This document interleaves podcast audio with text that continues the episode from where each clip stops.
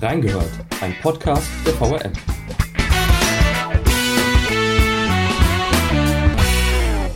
Die Corona-Impfung soll uns Schritt für Schritt aus der Krise führen. Warum aber wurde der Impfstoff in der EU nicht früher zugelassen? Steigen bald die Produktionsmengen? Und welche Rolle spielt der Frankfurter Flughafen für die Impfstoffverteilung? Wir haben reingehört. Hallo und willkommen bei Reingehört. Ich bin Benedikt. Bei mir ist unser Wirtschafts- und Politikreporter Karl Schlieker. Hallo Karl. Ja, hallo. Wir sprechen heute über die Hintergründe der Corona-Impfung. Also es geht um Produktion, Transport, Kostenfragen etc., weniger um den Peaks an sich. Und wir sprechen eben auch über den Frankfurter Flughafen. Warum? Dazu später mehr. Fangen wir erstmal damit an, was viele überraschen wird, ist, du hast in einem Artikel mal geschrieben, dass aktuell weltweit über 200 verschiedene Corona-Impfstoffe entwickelt werden. Die stehen aber noch längst nicht alle kurz vor der Zulassung, oder?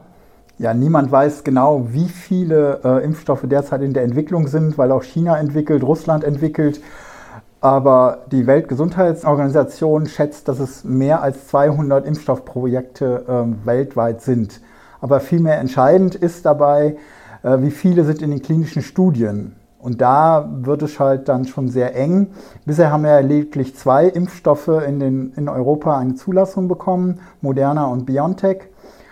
Und weltweit sind, wenn man der WHO und dem Verband forschender Pharmahersteller glauben darf, ungefähr zehn Impfstoffe in der entscheidenden klinischen Stufe 3. Das ist die klinische äh, Studie mit Probanden, wo mehrere Zehntausend äh, Menschen mit dem Impfstoff getestet werden mhm. und wo halt Nebenwirkungen äh, getestet werden, wo halt geguckt wird, wie wirkt das, wie hoch ist der Wirkstoffgrad. Und diese zehn sind letztendlich die Kandidaten, die in diesem Jahr eine gute Chance haben, dann auch zugelassen zu werden.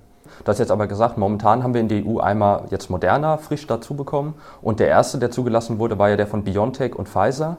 BioNTech, ähm, das ist ja das Mainzer Unternehmen, Pfizer kommt aus den USA.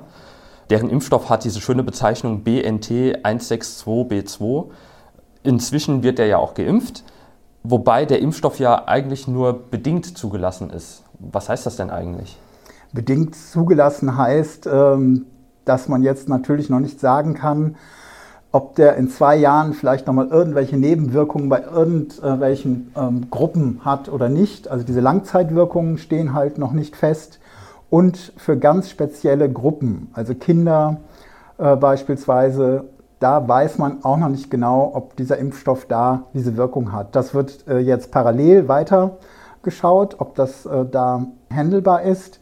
Aber deswegen ist es eine bedingte Zulassung für eine bestimmte Altersgruppe, um einfach mal in die Gänge zu kommen. Weil wenn man das halt nach dem normalen äh, Verfahren machen würde, würde es äh, mehrere Jahre dauern.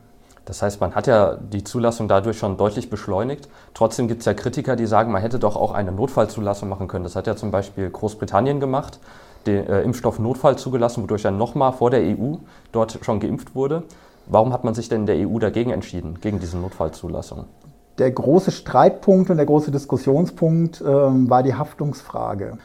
Was ist, wenn doch Nebenwirkungen halt auftreten? Wer haftet dann? Bei einer Notfallzulassung ist es relativ eindeutig, weil da haftet dann der jeweilige Staat bzw. die EU.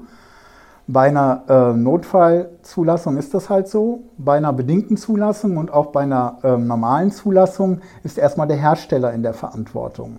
Das heißt, der Hersteller muss die Wirksamkeit nachweisen und er muss auch die Nebenwirkungen äh, nachweisen. Und dann ist es halt äh, viel einfacher, dann zu sagen, okay, wenn es dann zum Notfall kommt, dann ist der Hersteller auf jeden Fall in der Pflicht.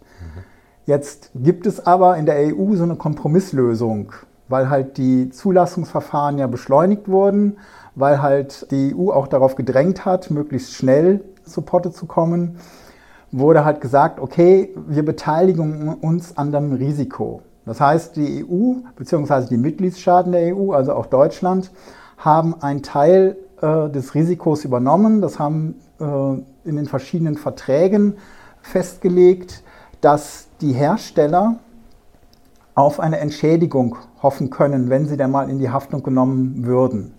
Jetzt ist natürlich die große Frage, ja, wie hoch ist denn diese Höhe der Entschädigung? Diese Verträge sind aber nicht öffentlich. In einem Fall, Corevac, äh, gab es jetzt eine Einsicht durch EU-Parlamentarier Und da wurde gesagt, okay, ist, diese Haftung ist, ähm, diese Haftungsübernahme durch den Staat ist nur bis zu einer bestimmten Höhe äh, gedeckelt. Also die übernehmen auf keinen Fall die 100 Prozent, sondern der Hersteller bleibt in der Pflicht. Aber die Staaten beteiligen sich. Ob das jetzt in allen Abnahmeverträgen so ist, das weiß man nicht. Man weiß nur aus äh, Berichten, dass der Vertrag mit BioNTech relativ lange gebraucht hat, um abgeschlossen zu werden, weil es halt sehr harte Diskussionen wohl mit dem US-Partner Pfizer von BioNTech gab, mhm. weil Pfizer ähm, diese Haftungsregel nicht unterschreiben wollte, weil sie den in den USA auch nicht unterschrieben haben. Und deswegen wollten die da ähm, eine andere Regelung. Aber man hat sich dann auf diese Kompromisslösung, äh, Haftung bleibt bei dem Hersteller, aber der bekommt eine Entschädigung durch die EU, dann geeinigt. Das heißt, sollten Schäden auftreten, würde das in der EU, würde auch das Unternehmen dafür haften müssen, aber eben auch die Staaten, weil man ja diese bedingte Zulassung gemacht hat, die schneller geht. Und in Großbritannien ist es so, da muss eigentlich der Staat das komplett übernehmen, weil sie diese Notfallzulassung gemacht haben. Genau, wobei man auch die britischen Verträge natürlich nicht, nicht kennt. kennt ja. Äh, das ist ja immer das, das Problem. Das sind halt äh, privatwirtschaftliche Verträge letztendlich. Aber da ja auch die Impfstoffentwicklung mit öffentlichen Geldern äh, gefördert wurde, hat das EU-Parlament jetzt gefordert, dass diese Verträge zumindest zur Einsichtnahme, also nicht im Internet veröffentlicht werden, aber zumindest EU-Parlamentarier die Möglichkeit haben, diese Verträge einzusehen. Aber auch dazu sind nicht alle Hersteller bereit. Also das ist dann, läuft dann so bei der EU, dann gibt es einen Leseraum und in diesem Leseraum dürfen dann Parlamentarier bestimmte Verträge lesen. Sie dürfen aber keine Kopien machen, dürfen auch keine Fotos machen und dieser Vertrag von Corevac, da waren noch relativ viele Stellen, auch was die Preise angeht, äh, geschwärzt. Und deswegen gab es da diese Diskussion, dass das eigentlich nicht ausreicht, sondern dann hat man eine höhere Transparenz einfach gefordert über die Lieferverpflichtungen und über die Kosten und über die halt Haftungsregeln. Aber das heißt, selbst wenn die EU-Parlamentarier da Einsicht nehmen können, haben die trotzdem erstens keinerlei Einfluss darauf, wie diese Verträge dann aussehen und die Geheimhaltung bleibt auch für Sie bestehen. Ja, aber wenn es eine gewisse Transparenz schon mal ist, mhm. dann ist das schon mal gut, weil dann eine Diskussion entstehen kann und damit gerät ja auch ein Hersteller ein bisschen unter Druck, ähm, wenn es da was gibt. Also von daher ist eine Transparenz äh, wäre schon notwendig. Dann gehen wir jetzt gerade mal direkt zu BioNTech. Wir haben die jetzt natürlich schon mehrfach angesprochen, weil die eben der Impfstoffproduzent momentan sind, gemeinsam mit Pfizer. Was viele ja erstmal überrascht hat, diese Firma hatte ja keiner auf dem Zettel, weil die eigentlich Krebsforschung machen. Deswegen wurden die auch gegründet. Du hast das selbst mal geschrieben, sie wurden gegründet, um die Krebsforschung zu revolutionieren. Hast du in einem Artikel beschrieben, den haben wir, äh, liebe Hörerinnen und Hörer, übrigens, den haben wir euch auch in die Shownotes gepackt, könnt ihr gerne nachlesen. Ja, wie passt da jetzt der Corona-Impfstoff ins Bild? Also Krebsforschung, Corona, wo ist da der Zusammenhang eigentlich? Also es ist die Technologiebasis. Dieses Forscher-Ehepaar hat eine Technologiebasis mitentwickelt. Es gibt international eine Handvoll Firmen, die auf diesen Technologieast draufgesprungen sind, der komplett neu ist.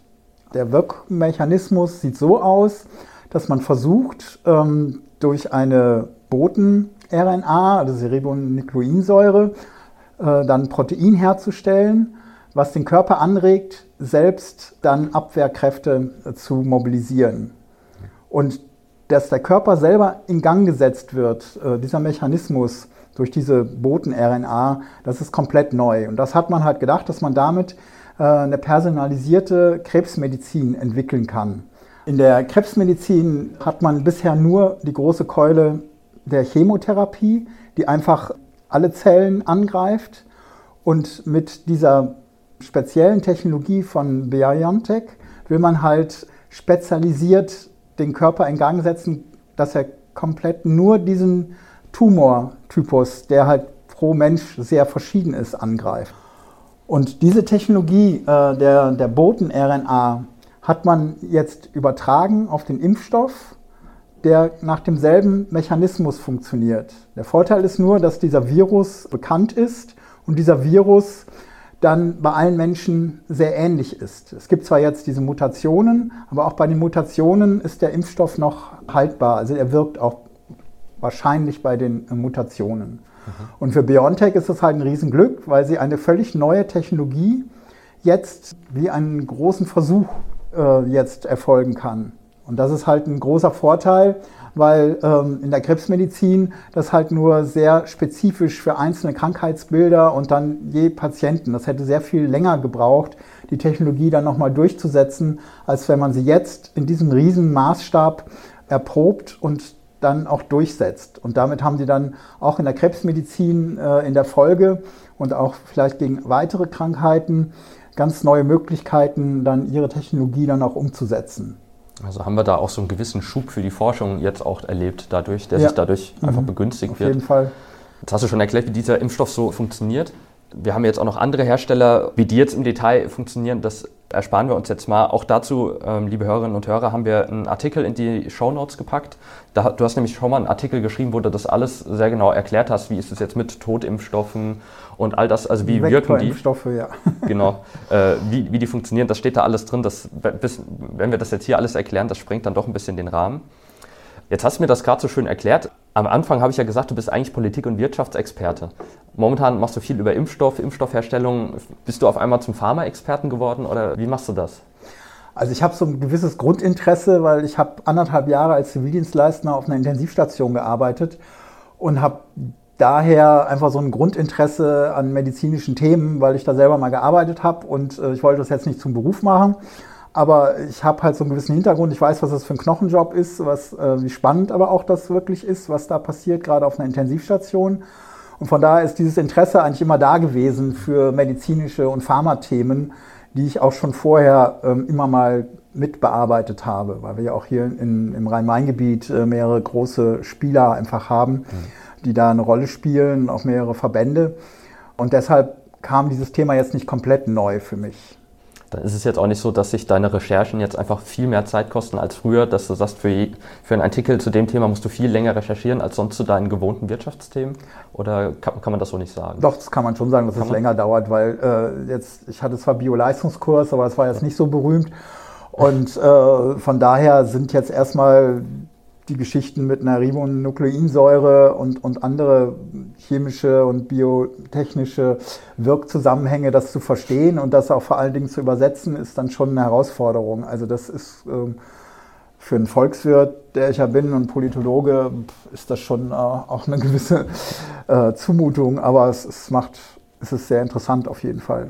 Ist dann aber auch eine andere Perspektive, die du auf das Thema hast und ist mhm. vielleicht auch für die, für die Leserinnen und Leser gut, wenn da einer kommt, der das erstmal selbst sich erklären muss, weil du es dann vielleicht auch anders beschreibst mhm. in, in, deinen Texten. Ja, dass man auf jeden Fall auf Gesprächspartner angewiesen, die das auch übersetzen können. Mhm. Weil jemand, der jetzt so drinsteckt oder auch diese Presseerklärungen, die man bekommt, sind so technisch und so medizinisch oder auch biotechnologisch formuliert, dass man da jedes dritte Wort äh, fast nachschlagen könnte. Ganz so schlimm ist es nicht, aber fast.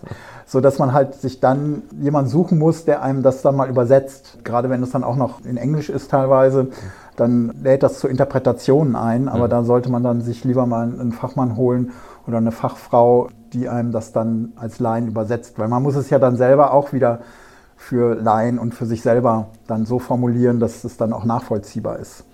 Kannst du sagen, wer dir da hilft oder ist das geheim? Nein, das ist nicht geheim. Das sind einfach äh, Verbände, in Verbänden Experten, die da sitzen. Es ist aber auch, wer sehr gut war, war der äh, Finanzvorstand äh, von, von BioNTech, ja, der Sirk Pötting, der, der es wirklich sehr in Umgangssprache erklären konnte.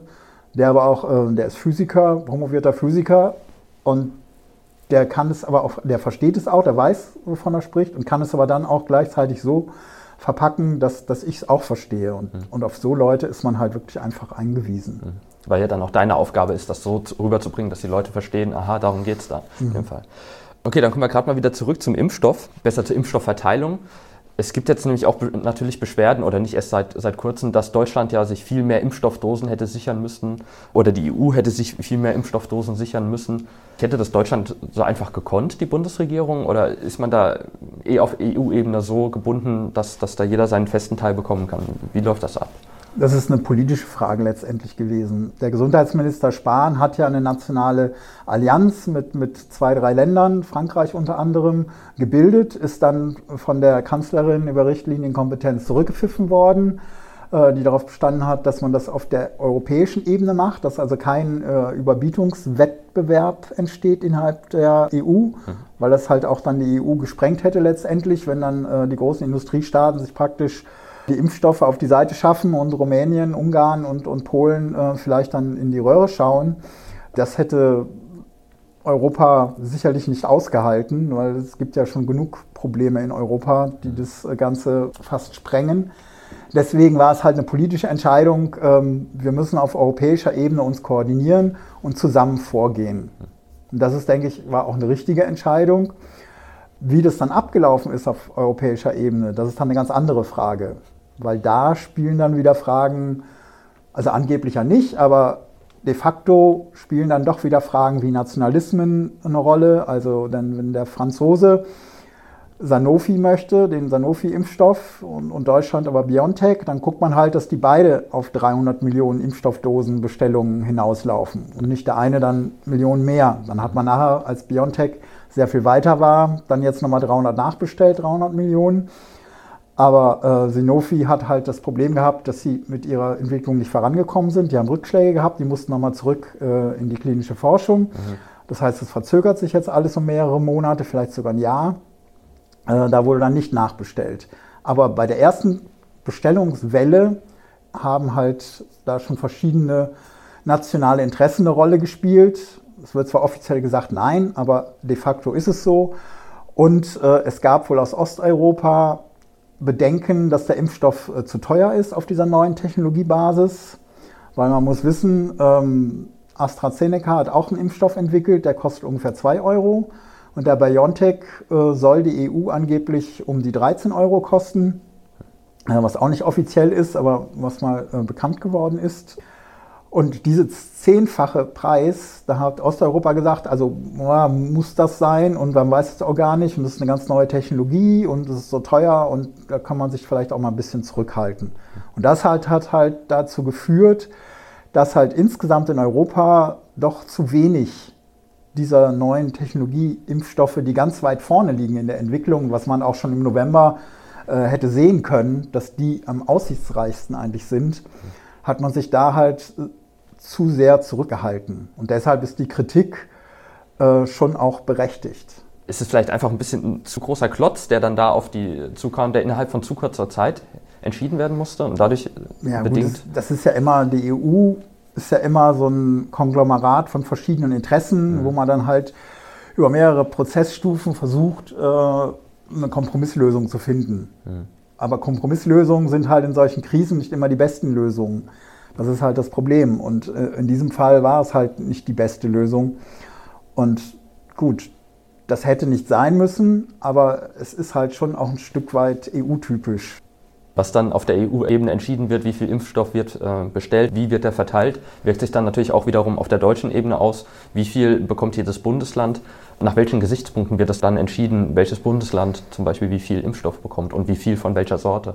Also es wird genauso entschieden, wie ähm, jeder Staat Impfstoffe von der EU bekommt. Das wird nach Bevölkerungszahl entschieden. Und da bekommt Deutschland halt eine bestimmte Rate an Prozentzahl einfach äh, an Impfstoffen durchgereicht, wobei Deutschland sich nochmal zusätzlich Impfstoffe von BioNTech gesichert hat, weil Deutschland BioNTech auch finanziell unterstützt hat bei der Entwicklung. Und deshalb haben die nochmal 30 Millionen äh, Impfstoffdosen bei BioNTech zugesichert bekommen die aber erst nach den EU-Lieferungen geliefert werden. Widerspricht das nicht trotzdem den EU-Absprachen? Weil ich meine, ja, äh, die Förderung von Forschung läuft ja auch auf europäischer Ebene. Da mhm. könnte man jetzt ja argumentieren, die ganze EU finanziert sich gegenseitig die Forschung. Mhm. Wieso haben jetzt da die Deutschen das Vorrecht? Dann nochmal ja, da. Die Deutschen haben sich halt nochmal einfach, weil sie äh, neben den EU-Geldern ja nochmal direkt BioNTech unterstützt haben, sich einfach dadurch dann nochmal 30 Millionen gesichert. Mhm. Aber da steht wohl drin, äh, dass das erst geliefert wird, wenn die EU-Lieferungen abgeschlossen sind. Also wenn alle okay. EU-Impfstoffdosen verteilt worden sind, dann kriegt Deutschland nochmal 30 Millionen zusätzlich. Okay. Ja, jetzt ist ja die Frage der Verteilung, genau, jetzt kommt dann diese, diese Menge an Impfstoffen. Wir haben ja jetzt dann schon verschiedene Impfstoffe, zwei zur Verfügung und demnächst vielleicht noch einen dritten. Wir haben schon AstraZeneca erwähnt. Welchen Unterschied macht es denn eigentlich jetzt für mich dann als, als, als Bürger am Schluss, wenn ich da dann beim Arzt sitze und mich impfen lasse, welcher Impfstoff mir da geimpft wird? Macht das für mich einen großen Unterschied eigentlich? Merke ich da irgendwas? Zum einen natürlich der Wirkweise, aber ich rede jetzt auch von, ähm, du hast ja die Kosten erwähnt, dass die natürlich unterschiedlich viel kosten. Merke ich das irgendwie bei der Versicherung, bei der Krankenversicherung in Nein, irgendeiner Form? Bei der Krankenversicherung, die spielt dabei keine Rolle, hm. weil ähm, letztendlich ist es ja eine staatliche Angelegenheit. Ähm, Das heißt, ob ich jetzt eine Krankenversicherung habe oder nicht habe, oder ob ich privatversichert bin oder nicht privatversichert bin, das spielt überhaupt keine Rolle. Mhm. Ich muss meinen Personalausweis mitbringen und meinen, äh, meinen Impfausweis und das war's. Und da ist egal, jeder wird geimpft oder jeder, der will, mhm. wird geimpft. Habe ich trotzdem irgendwelche, wenn ich das dann möchte, irgendwie die Möglichkeit darauf ja, ich sag mal, Einfluss zu nehmen, welchen Impfstoff ich bekomme. Wenn ich jetzt so überzeugt bin, ich will unbedingt von BioNTech, weil der wirkt so und so über diese mRNA-Technologie. Ich will auf keinen Fall den von Moderna bekommen oder hat man diese, diese Auswahl überhaupt nicht? Also bisher gibt es diese Auswahl praktisch nicht, weil es ohnehin nur zwei Wirkstoffe zugelassen sind und die auf der gleichen Technologiebasis ähm, arbeiten. Also von daher macht eine Auswahl da auch wenig Sinn, weil ein Laie kann dann nicht unterscheiden, ob jetzt der Moderna oder der BioNTech-Impfstoff äh, da irgendwie technisch besser ist. Das würde jeden überfordern. Wenn jetzt AstraZeneca dazukommt, der auf einer anderen ähm, Technologiebasis arbeitet, der gleichzeitig in den Studien eine etwas geringere oder deutlich geringere Wirksamkeit aufgewiesen hat. Also da liegt die, die Wirksamkeit bei etwas über 60 Prozent bei zwei vollen Dosen. Und bei den ähm, mRNA-Impfstoffen äh, liegt die Wirksamkeit bei über 90 Prozent. Und das ist dann schon ein Unterschied. Dann würde ich persönlich sagen, okay, dann nehme ich lieber die neue Technologie. Aber vielleicht gibt es andere, die sagen, nee, ich möchte lieber den Technologieansatz, der jetzt schon länger erprobt ist, weil die äh, Technologiebasis von AstraZeneca sind Vektorimpfstoffe, das gibt es schon seit Jahrzehnten, also sehr lange. Das ist eine erprobte Technologie, da ist das Risiko auch sehr gering, also nochmal geringer. Von daher für die vorsichtigen Gemüter, die dann sagen, ja, dann nehme ich lieber vielleicht den, der vergleichbar mit der äh, Influenza-Impfung ist, die auch nur eine Wirksamkeit von 60 Prozent hat. Aber wie ist das denn? Habe ich dann auch wirklich die Möglichkeit, das auszusuchen? Weil die Bundesregierung will das ja eigentlich nicht, dass man das aussucht das Land Hessen will da anders fahren. Also irgendwann soll ich da wählen können. Geht das dann so einfach? Ja, das weiß ich nicht. Das wird sich dann zeigen, ob das so einfach geht. Das, äh, wird sich, das hängt ja von verschiedenen äh, Prozessen ab. Das hängt einmal davon ab, wie viel Impfstoff gibt es überhaupt. Also wenn ich nur eine begrenzte Menge von einem Impfstoff habe, dann kann ich ja sagen, okay, ihr könnt euch alle da impfen lassen, aber dann müsst ihr halt vielleicht noch ein halbes Jahr warten. Währenddessen bei einem anderen Impfstoff, der halt weniger gewählt wird, komme ich dann vielleicht früher dran, mhm. aber habe halt vielleicht eine geringere Wirkung. Also ist halt die Frage, ob das wirklich so sinnvoll ist. Und es ist offen, welche Bundesländer das jetzt machen oder nicht. Also Berlin ist wohl da vorgeprescht. Die Hauptstadt äh, hat als erste gesagt, okay, ihr, bei uns könnt ihr schon mal wählen. Ähm, Bundesregierung wollte das eigentlich nicht. Sie wollte kein neues Diskussionsfeld eröffnen. Hessen hat dann gesagt, ja, wir gucken mal. Und ja, aber als Laie ist es halt sehr schwierig zu entscheiden letztendlich, ob das äh, der eine Impfstoff oder der andere Impfstoff besser ist. Es gibt jetzt diese Unterschiede in der, in der Wirksamkeit. Also von daher würde aus meiner Sicht jetzt einiges für die äh, neue Technologie sprechen. Andererseits, wenn jemand ganz, ganz, ganz, ganz sicher gehen will, sagt er sich, ich nehme lieber eine ganz alte, bewährte Technologie, dann nimmt er vielleicht AstraZeneca. Aber wie du schon gesagt hast, noch stellt sich die Frage nicht. Die Auswahl muss ja erst noch entstehen sozusagen. Und wir haben aber auch prinzipiell das Problem, dass eh nicht genug Impfstoff da ist, um alle zu impfen. Deswegen hat man ja auch diese Klassifizierung gemacht, wer ist wann dran. Jetzt haben wir aber auch noch das, was ja aufgetreten ist, dass bei BioNTech Pfizer ein bisschen zurückrudern musste und sagen musste, die vereinbarten Mengen können wir jetzt erstmal nicht liefern, jetzt im Januar. Dafür äh, kommt das dann im Februar wiederum äh, mehr. Muss das Unternehmen da irgendwelche Konsequenzen fürchten? Äh, nein, die, die, erfüllen die Verträge. Weil die Verträge gingen ja ähm, über eine, eine, Menge in einer bestimmten Zeit. Das ging jetzt nicht äh, so und so viel in der Woche. Wir haben gesagt, dass sie in dem ersten Quartal sich an die Liefermengen halten, dass sie die auch erfüllen können aber sie haben äh, in Belgien eine Produktion umgestellt, um die Produktion insgesamt zu erhöhen. Also von daher ist das eigentlich keine schlechte Nachricht, sondern eigentlich eine gute Nachricht, dass wir zwar in der einen Woche weniger bekommen, aber im, in dem zweiten Quartal deutlich mehr Impfstoff bekommen. Zum einen, weil halt die belgische Produktion in Purs von Pfizer so umgerüstet wird, dass mehr produziert werden kann und weil im Februar äh, Marburg, äh, sage ich mal, ans Netz geht weil da halt nach dem Emissionsschutzgesetz jetzt äh, die Genehmigung vorliegt. Und deswegen können die sogar mehr liefern, mehr Impfstoff als erhofft. Du hast jetzt auch schon Belgien und Marburg erwähnt. Also Belgien, nur nochmal für die Hörerinnen und Hörer, da ist ja ein Pfizer-Werk, also von dem äh, US-amerikanischen Partner. Und BioNTech expandiert jetzt, hat in Marburg ein Werk gekauft von Novartis. Und die wird aktuell ja umgerüstet auf die Produktion für, für den Corona-Impfstoff. Wie viel Impfstoff soll denn dann dort in Marburg produziert werden? Man will, wenn man alles hochgefahren hat, 750 Millionen Impfstoffdosen in Marburg herstellen, in der Massenproduktion. Bisher produziert man in einem kleineren Umfang in Mainz und in Ida-Oberstein. Und dann hat man ein kleines Netzwerk aufgebaut und das äh, geht, wird jetzt so langsam äh, in Gang kommen, dass man über verschiedene Töchter und Auftragsfertiger da Vorprodukte oder teilweise den Impfstoff auch komplett herstellen lässt. Also da ist Allergofarm im Spiel, Dermafarm, das ist die Mutter und auch nochmal ein Krebsmedikamentenspezialist Baxter. Äh, in Halle ist jetzt da nochmal äh, in die Pflicht genommen worden, also mit denen halt Lieferverträge über einzelne Produkte, Segmente oder auch über den gesamten Impfstoff abgeschlossen wurden, sodass man da halt insgesamt äh, die Produktion deutlich erhöhen will. Du hast gesagt 750 Millionen Dosen. Äh, in welchem Zeitraum? Wie lange dauert das immer, bis das so eine Fuhre jährlich, dann fertig ist? Also oder? das ist praktisch Ah, äh, jährlich. jährlich Mhm. äh, und man muss wissen, dass die Herstellung des Impfstoffes, die eigentliche Herstellung dauert eine Woche und die Qualitätskontrolle und die Freigabe äh, und Abnahme dauert dann nochmal drei Wochen. Das heißt, wir haben also einen Produktionsprozess von ungefähr vier Wochen für den Impfstoff. Also das soll im Februar losgehen, was jetzt da noch umgebaut wird, was in der Anlage umgerüstet werden muss, das steht ja auch, das hast du in einem Artikel beschrieben, auch der ist in den Show Notes zu finden. Was jetzt auch wohl vorangehen soll, BioNTech arbeitet momentan auch an einer neuen Impfstoffvariante, hast du beschrieben, die irgendwann Mitte des Jahres möglicherweise vielleicht kommen soll.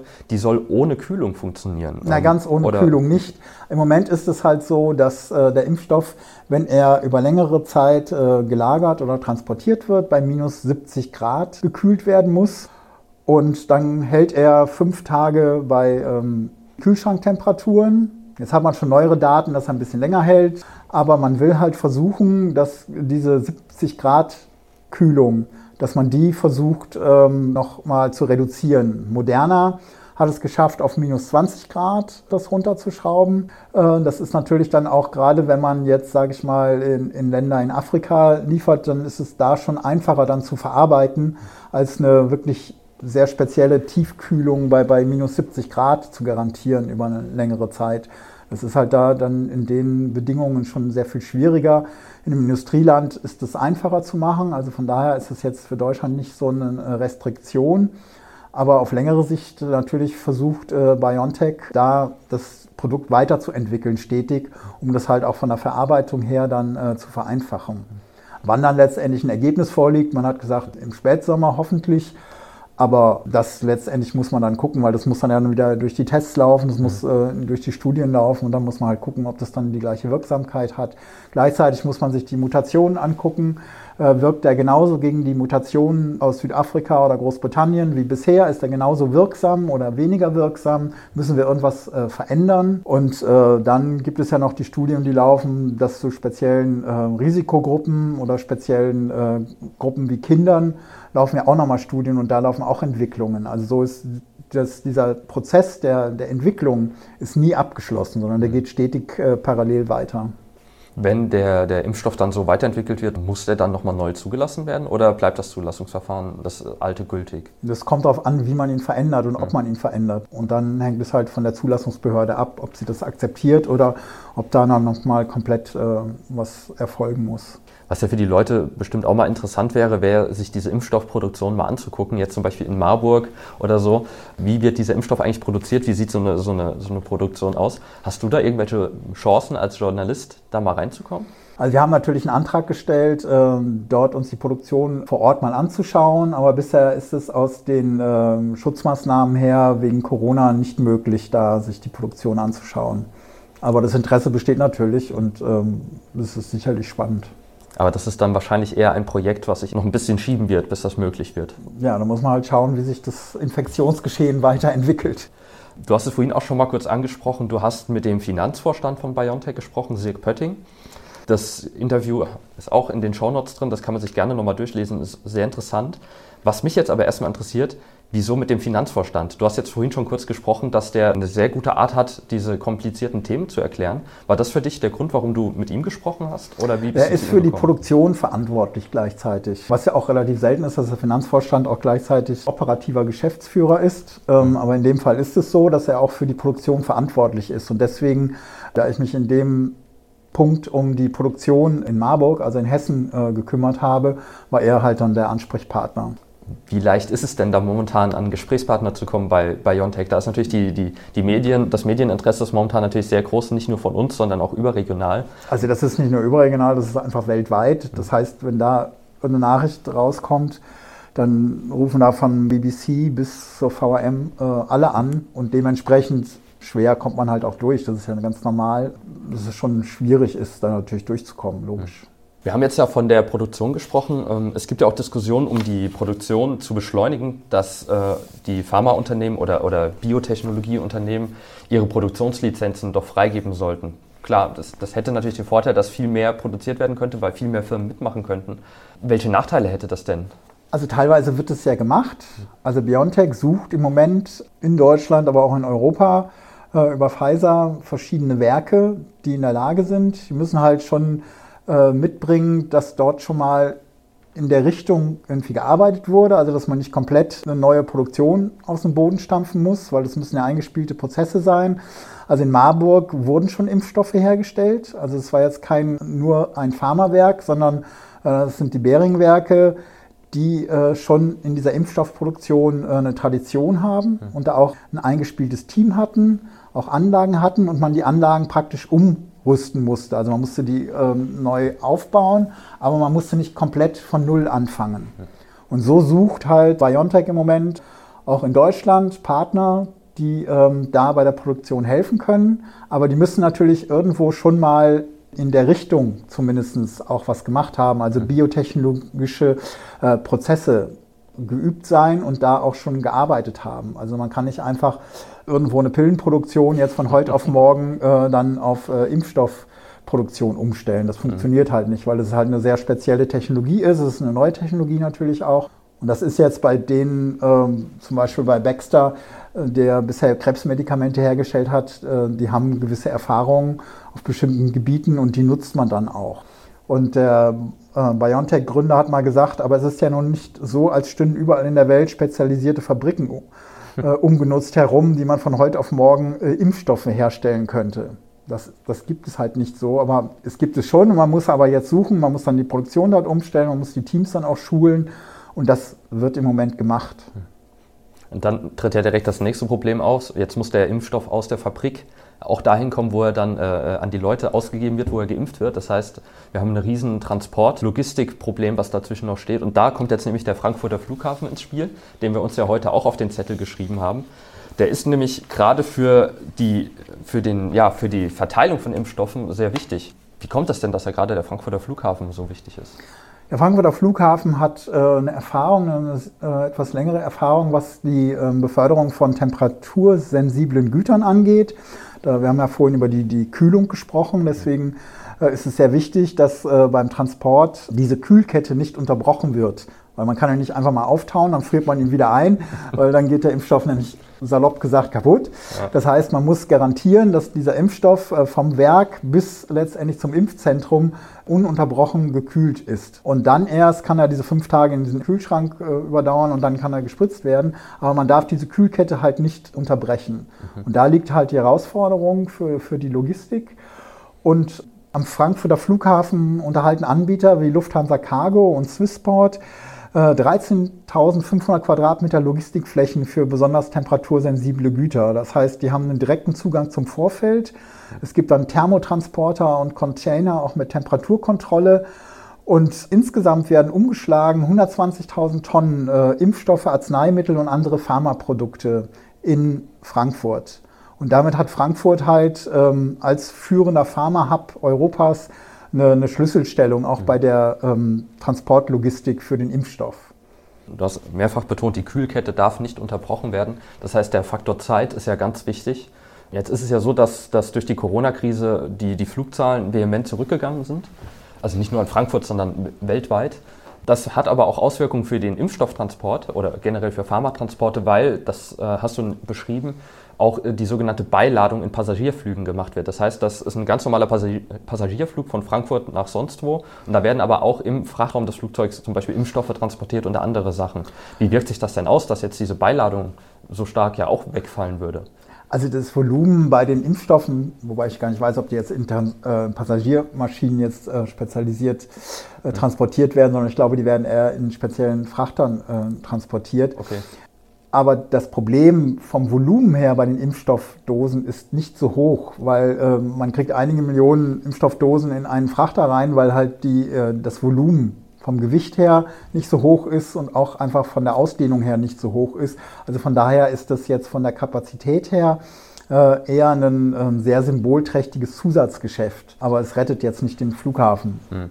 Und das heißt aber auch, dieses, dieser Beiladungsaspekt wäre dann eher für andere Frachtbereiche relevanter ja. als jetzt im, im Genau. Okay. Wo wir gerade beim, beim Frankfurter Flughafen sind, es gibt ja auch natürlich die Bestrebungen, den Flugverkehr irgendwie wieder zu stabilisieren, dass wieder mehr geflogen werden kann. Dafür wird auch diskutiert eine Impfpflicht für Flugreisende. Ähm, eine australische Airline hat das jetzt gemacht. Die Lufthansa wollte das nicht. Das hast du im November zum Beispiel schon geschrieben. Man hat sich dagegen entschieden, man wolle keine Impfpflicht. Sieht man das inzwischen anders bei Lufthansa? Also die Argumentation bei Lufthansa ist relativ eindeutig. Die sagen, äh, als privatwirtschaftliches äh, Unternehmen äh, sind wir nicht in der Lage, beziehungsweise sind wir nicht dafür da, dass wir vorschreiben, ob jemand geimpft wird oder nicht geimpft wird. Aber entscheidend für uns sind die Einreisebestimmungen der Staaten. Und es gibt ja von verschiedenen Staaten schon äh, die Ankündigung, dass man überlegt, ob man einen internationalen Impfausweis einführt und da halt dann auch davon ausgeht, dass dann nur Geimpfte praktisch ins Land kommen. Derzeit spielt es keine Rolle, aber derzeit spielt es eine Rolle bei den äh, Tests. Also es wird bei vielen Ländern äh, inzwischen ein negativer aktueller Corona-Test verlangt bei der Einreise. Und das kontrolliert dann Lufthansa auch. Mhm. Also wenn die wissen, wir fliegen auf die Kanaren und die Kanaren wollen einen äh, negativen Corona-Test, der aktuell ist, dann wird es von Lufthansa beim Boarding überprüft und dann dürfen halt nur an Bord kommen, wer dann diesen negativen Test vorzuweisen hat. Mhm. Nun, wenn man jetzt das mal auf sechs Monate oder ein Jahr äh, in die Zukunft schaut, könnte das natürlich sein, dass bei der Einreise nach Amerika oder ähm, nach Südafrika oder wo auch immer, dass die jeweiligen Staaten sagen, okay, wir erlauben nur die Einreise, wenn jemand geimpft ist und das muss er durch diesen internationalen Impfausweis äh, nachweisen. Dann wird das Lufthansa auch kontrollieren. Aber Lufthansa sagt, wir sind nicht diejenigen, die diese Einreisebestimmungen machen, sondern das machen die Länder und wir setzen das dann um.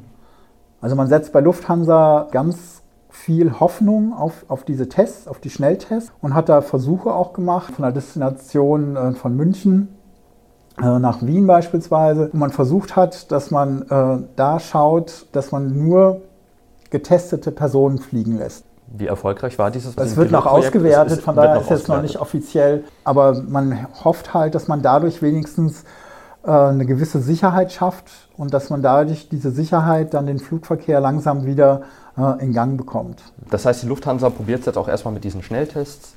Trotzdem ist die Lufthansa, so wie viele andere Firmen in Deutschland ja auch, in gewisse ja, Schieflage natürlich gekommen durch die Corona-Krise und hat auch Kurzarbeitergeld beantragt. Jetzt habe ich mich gefragt, wie kann es denn aber eigentlich sein, dass die Lufthansa trotzdem teilweise diese Gehälter über das Kurzarbeitergeld hinaus aufstockt, bei, bei manchen ähm, Berufsgruppen im Unternehmen auf 100 Prozent, wenn doch gleichzeitig auch Leute entlassen werden und man sich ja eigentlich in der Schieflage befindet.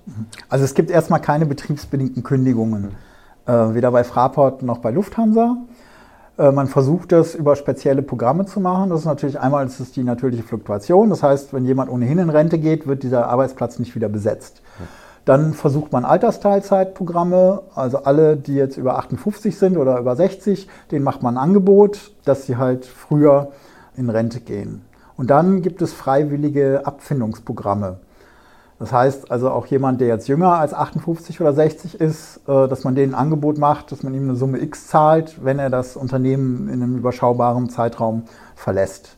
Und äh, über diese Programme versucht man halt Arbeitsplätze abzubauen. Also Fraport will 4000 Arbeitsplätze abbauen und Lufthansa will weltweit etwa 30.000 Arbeitsplätze abbauen. Also Fraport hat insgesamt 22.000 Mitarbeiter und äh, Lufthansa hatte Inzwischen haben sie nicht mehr so viele, aber über 130.000 Mitarbeiter. Lufthansa ist nicht ganz unwichtig und auch Fraport nicht, aber ja. Lufthansa ist der größte private Arbeitgeber in Hessen ähm, mit 38.000 Mitarbeitern und die haben ja auch ihre Zentrale äh, am Frankfurter Flughafen.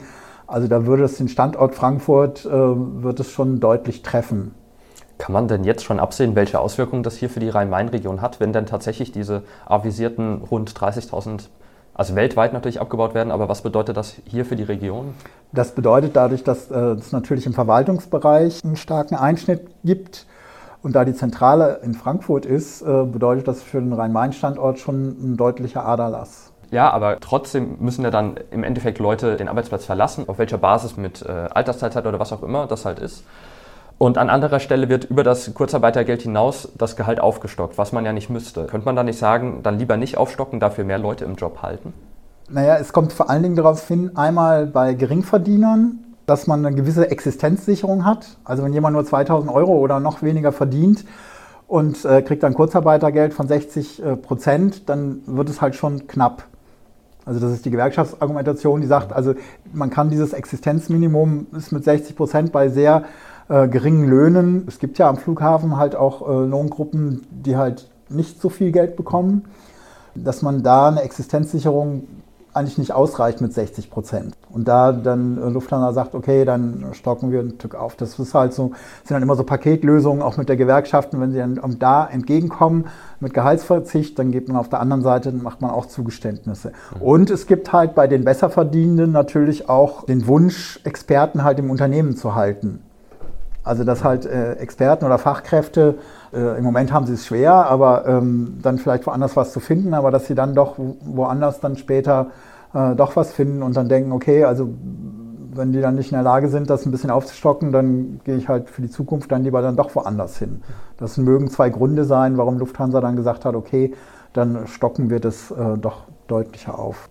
Die Frage ist halt vom Ausblick her, also wie es jetzt weitergeht. Also was, äh, wie der Luftverkehr letztendlich wieder äh, abheben kann und wie schnell und äh, wohin, das ist halt die große Frage, die sich jetzt stellt. Also es wird prognostiziert, dass der Geschäftsreiseverkehr ähm, nicht so schnell sich erholt, weil viele Firmen gemerkt haben, es geht auch online. Man muss nicht äh, jede Dienstreise ins Ausland ist vielleicht sinnvoll und jeder Messebesuch ähm, muss auch vielleicht nicht sein. Und deswegen geht man davon aus, dass sich der Geschäftsreiseverkehr nicht so schnell erholen wird, was für die Luftfahrt dann auch schwierig ist sicherlich. Und man geht gleichzeitig davon aus, dass ähm, der Tourismus sich aber schneller erholen wird, weil dieser Wunsch, rauszukommen, gerade in der Post-Corona-Zeit wahrscheinlich ähm, sehr groß ist. Also das ist sicherlich ein Thema, was sehr spannend wird, wie sich das äh, ähm, weiterentwickelt in der Luftfahrt. Und was man sich jetzt bei der Impfstoffgeschichte anguckt, ist sicherlich, wie wird es in Zukunft sehen? Also brauchen wir Auffrischungsimpfungen? Wie lange hält diese Impfung eigentlich? Kommen die späteren Impfstoffproduzenten haben die eine Chance, sich dann größere Marktanteile zu sichern, weil in zwei Jahren wird es ja praktisch, wenn die Verträge auslaufen, wird das Spiel ja neu losgehen. Ist dann BioNTech immer noch ganz vorne dabei, die einen sehr anspruchsvollen Impfstoff haben, der auch ein bisschen teurer ist, gegenüber den anderen, die halt auf einer anderen Technologiebasis vielleicht billiger produzieren können. Hält dann BioNTech die Vorrangstellung? das sind halt dann so Fragen, ähm, die man dann für die nächste Zeit ähm, sehen wird. Aber erstmal geht es jetzt natürlich aktuell überhaupt um die Impfung und um den ganzen Prozess in Gang zu setzen. Es bleibt also auf jeden Fall spannend. Dann beenden wir jetzt erstmal an dieser Stelle unseren ja, Rundumschlag, kann man schon sagen. Ich danke dir fürs Gespräch. Hat mir viel Spaß gemacht. Hat ja, viel vielen Dank. Und wer sich noch weiter informieren möchte, der Blick in die Shownotes lohnt sich. Natürlich dürft ihr aber auch in unsere anderen Folgen reinhören. Vom AWO-Skandal bis zum Streitthema Ultranet haben wir da aktuell alles bei uns drin. Oder wenn ihr euch einfach nochmal auf Stand bringen wollt, was war im letzten Jahr so wichtig, was war los, empfehle ich auch jetzt noch Mitte Januar unsere Jahresrückblickfolge. Das kann man sich auch jetzt noch anhören. Und vergesst nicht, die Folge auf Apple Podcasts, Spotify oder wo immer ihr uns hört zu bewerten. Ansonsten treffen wir uns gerne auf Facebook, Twitter und Instagram wieder. Damit verabschieden wir uns für heute. Bis zum nächsten Mal bei Reingehört.